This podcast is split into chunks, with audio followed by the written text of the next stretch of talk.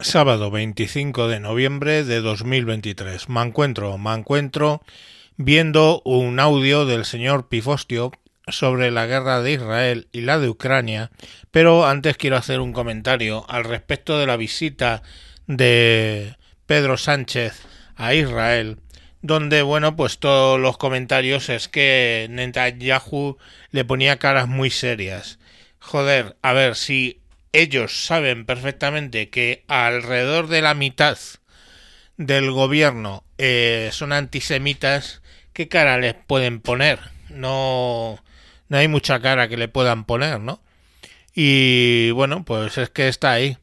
Hoy, hoy no, ayer eh, escuchaba a Carlos Herrera entrevistando a Slomo Benami, que fue el embajador de Israel en España y posteriormente fue eh, ministro de Asuntos Exteriores de Israel, que bueno, pues que todas las comparaciones que quieran hacer al respecto entre ETA y el grupo Hamas, pues que se determinan en una cosa. ETA mató del orden de menos de mil personas en 50 años y eh, básicamente jamás ha matado a 1.400, 1.500 personas en un día, el famoso 7 de noviembre. Entonces, bueno, eh, ahora oiremos al señor mm, Pifostio cómo nos cuenta en qué manera murieron esas personas, pero la realidad es que no se puede comparar lo uno con lo otro. Y bueno, hay que recordar también que si pudimos acabar con ETA fue con la ayuda de los servicios secretos israelíes, de la CIA, los servicios secretos franceses, eh, y como decía el Lomo Benaví, se acabó con ETA en un sitio donde los países estaban a favor del gobierno de España. Ese no es el caso del gobierno de Israel, donde todos los países alrededor, mm, pues muchos de ellos lo que quieren es destruir el Estado de Israel. Bueno, sin más os dejo con el audio del señor Pifostio. Este es un mensaje del señor Pifostio para el señor Mancuentro y sus oyentes, y por si lo decide también para el señor R. y los suyos. Como vengo comentando últimamente, me toca hablar de guerra. Concretamente, bueno, hoy les voy a hablar un poquito de cada pero pese a todo eso trataré de ser breve. Veamos. Empezaré por la guerra de arranque más, más reciente y que les puedo hablar. No sé en qué términos. Eh, un amigo mío, que entre otras cosas es periodista, eh, ha podido asistir al visionado de esos 40 minutos que de vídeos tomados de las cam que llevan en los cuerpos las putas alimañas del jamás. Ah, puedo decir que esas personas, los que vieron, bueno, parece ser que aquí ha pasado lo mismo en España, que los periodistas evidentemente no de izquierdas, que han aceptado el visionado de esos vídeos en la Embajada de Israel. Bueno, trauma asegurado. Este amigo en concreto me contó otro amigo que al parecer se ha pasado días y días sin dormir. Sinceramente,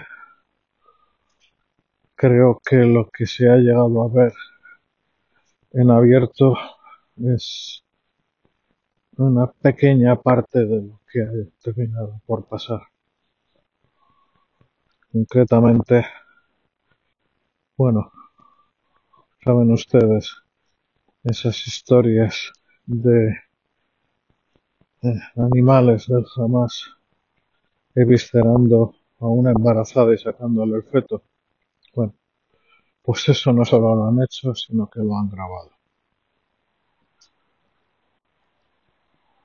Y lo han grabado en sus propias cámaras, que uno no puede evitar preguntarse por qué lo han hecho.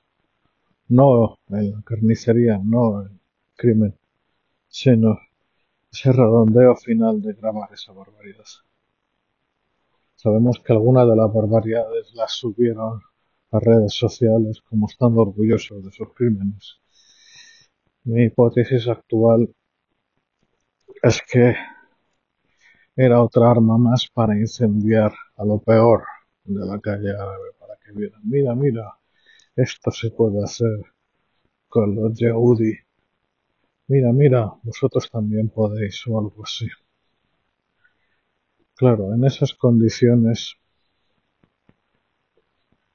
eh, mientras en Europa se rasgan las, las vestiduras, se obedece a la mano que da de comer y muy bien, preguntando por las víctimas en Gaza. Y ojo, cuidado, cada muerte que se pudiera evitar sería fantástico. Pero llegados a cierto, a ese punto, con las cosas que pasaron ese 7 de octubre, la pregunta que yo les hago es, ¿cómo se puede asegurar al público israelí que esto no va a volver a pasar? No, la verdad es que desconozco cuántos de ustedes estarán de acuerdo conmigo en que no hay alternativa real a la extinción de a la extinción del Hamas que solo hay que solo acabando con el Hamas se puede no sé no sé cómo decirlo puede haber oportunidades de que algo así no se repita. Pero fíjense que incluso acabando, hemos llegado a una situación tan espantosa que incluso acabando, ay Dios mío, que incluso acabando con ese gobierno, lo que podríamos llamar gobierno, no hay garantías de que se detuviera o se neutralizara hasta el último de los responsables. No sé si hay solución. No tengo muy claro qué se puede hacer, pero sí tengo claro lo que no se puede hacer. Lo que no se debe hacer, que es parar ahora con dos tercios de la franja de Gaza en poder de Hamas. Porque si se les para ahora, bueno, a saber cuántos operativos han perdido. Se calcula que puede haber caído una tercera parte de la fuerza de combate de Hamas, que estaríamos hablando en torno entre los 10 y 15 mil terroristas. Cuando se habla de mujeres y niños, han caído sin duda. No se den en cuenta que esos seis mil niños que se está repitiendo, ya saben, esa mentira no se abunda, que siempre se hace lo mismo. Repetir algo sencillo y maloliente hasta que suficientes ígneros lo aceptan como verdad. En fin. Eh, como les decía, si ahora se parara quedaría la estructura del Hamas intacta.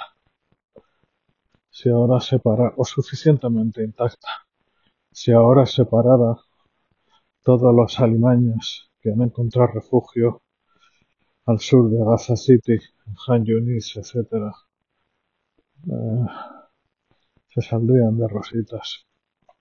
Y sobre todo, no se pondrían los medios suficientes para evitar que se repitiera otro 7 de octubre, porque más lo han dicho, lo volveremos a hacer. ¿A le suena de algo esa frase? Seguro que sí. Entonces, en esas circunstancias, y visto lo que estamos viviendo y sobre todo cómo se nos están contando las cosas, cómo, en fin, millones dan por buena la palabra de la gente que mandó a matar, a violar, a eviscerar y a quemar vivos. Fíjense, parece ser que parte de los operativos, y no solo de lo que se cuenta, de los animales que iban detrás, sino de los operativos que iban por delante, iban con listas de las personas que vivían en cada casa de Beer y de los, que más, de los demás kibbutzim. Y donde habían sacado esas listas, solo hay una forma.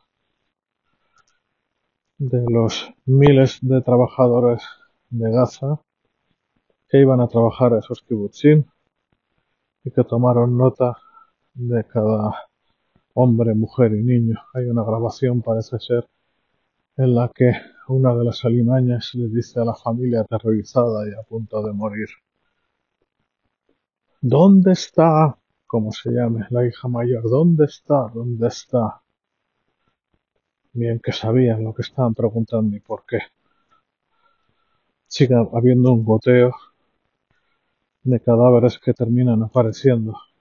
Ya no de cadáveres, fíjense, de pequeños restos de personas, a pieza dental, lo que fuera, de entre las cenizas y las llamas que con técnicas forenses se han logrado identificar. Hoy ha salido la imagen de una chiquilla de menos de 20 años acuclillada en el suelo y esperando, mirando a un lado, mirando a otro. Un pequeño trozo de su cuerpo es lo que se ha podido identificar. ¿Cómo se puede evitar que algo así se repita? No lo sé. Dejar el trabajo a la mitad es transmitir a los futuros candidatos a Alimaña que si están dispuestos a pagar el precio, sobre todo si otros lo están, sale bien. No sé qué decirles. Ah. Estoy más desconcertado y no menos que hace un mes. Por otra parte, eh, la guerra de Ucrania continúa se está llegando a una situación ya en la que, por una parte, la parálisis, salvo en puntos muy concretos, básicamente es un hecho. Llega el invierno, segundo invierno en estas condiciones. Eh, el agresor, el régimen de Putin, no muestra el más mínimo signo suficiente de de debilidad. Y todo indica que van a pasar muchos más meses en el mejor de los casos. Además, lo que también empieza a estar cada vez más claro es que el ejército ruso que acabe este conflicto no es el que lo empezó. Sí, lo que ustedes quieran. Acabará más debilitado en algunos aspectos. Han perdido una cantidad de material brutal el material es algo que con un país con esos recursos tarde o temprano repondrán. Pero ¿saben qué? Lo que los rusos han adquirido pagando un precio enorme es una cueva del tesoro de conocimientos, algo monstruoso. Como les digo, ese ejército no sé qué empezó ni por lo más remoto. Ese ejército está incorporando los drones de todos los tamaños y, posibilidades a una escala que no tan ni nos planteamos. Cada vez parece más claro que los drones con visión termal, no solo nocturna, eh, se están generalizando a extremos que nosotros ni podemos imaginar. Ya no solo es el día que es algo peligroso moverse. Parece ser que cada vez más también lo es la noche y por lo tanto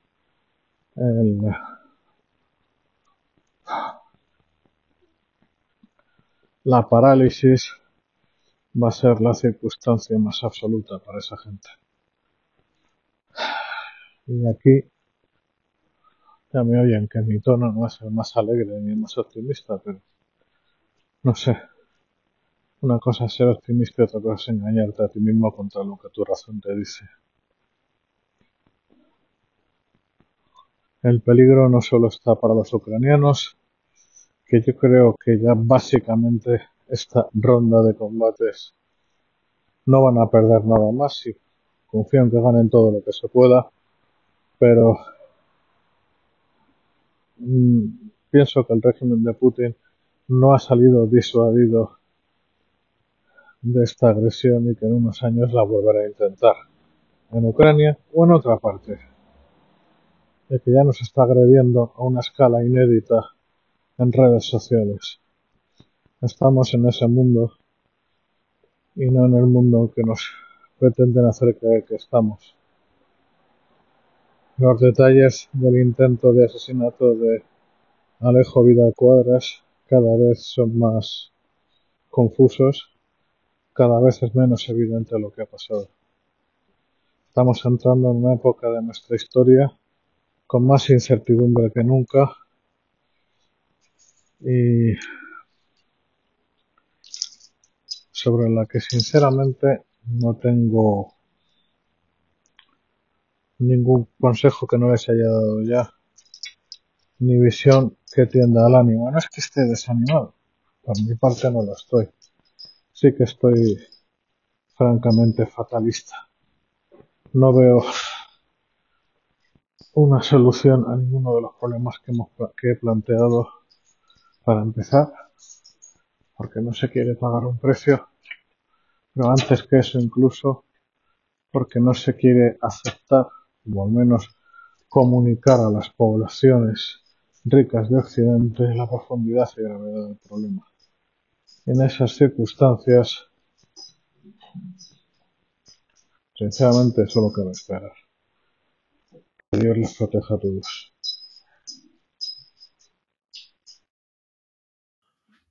Bueno, pues muy interesante, emotivo la parte de Israel que nos ha comentado el señor Pifostio y interesante la parte de Ucrania. Sin más, me despido hasta mañana domingo. Un saludo a todos. Adiós.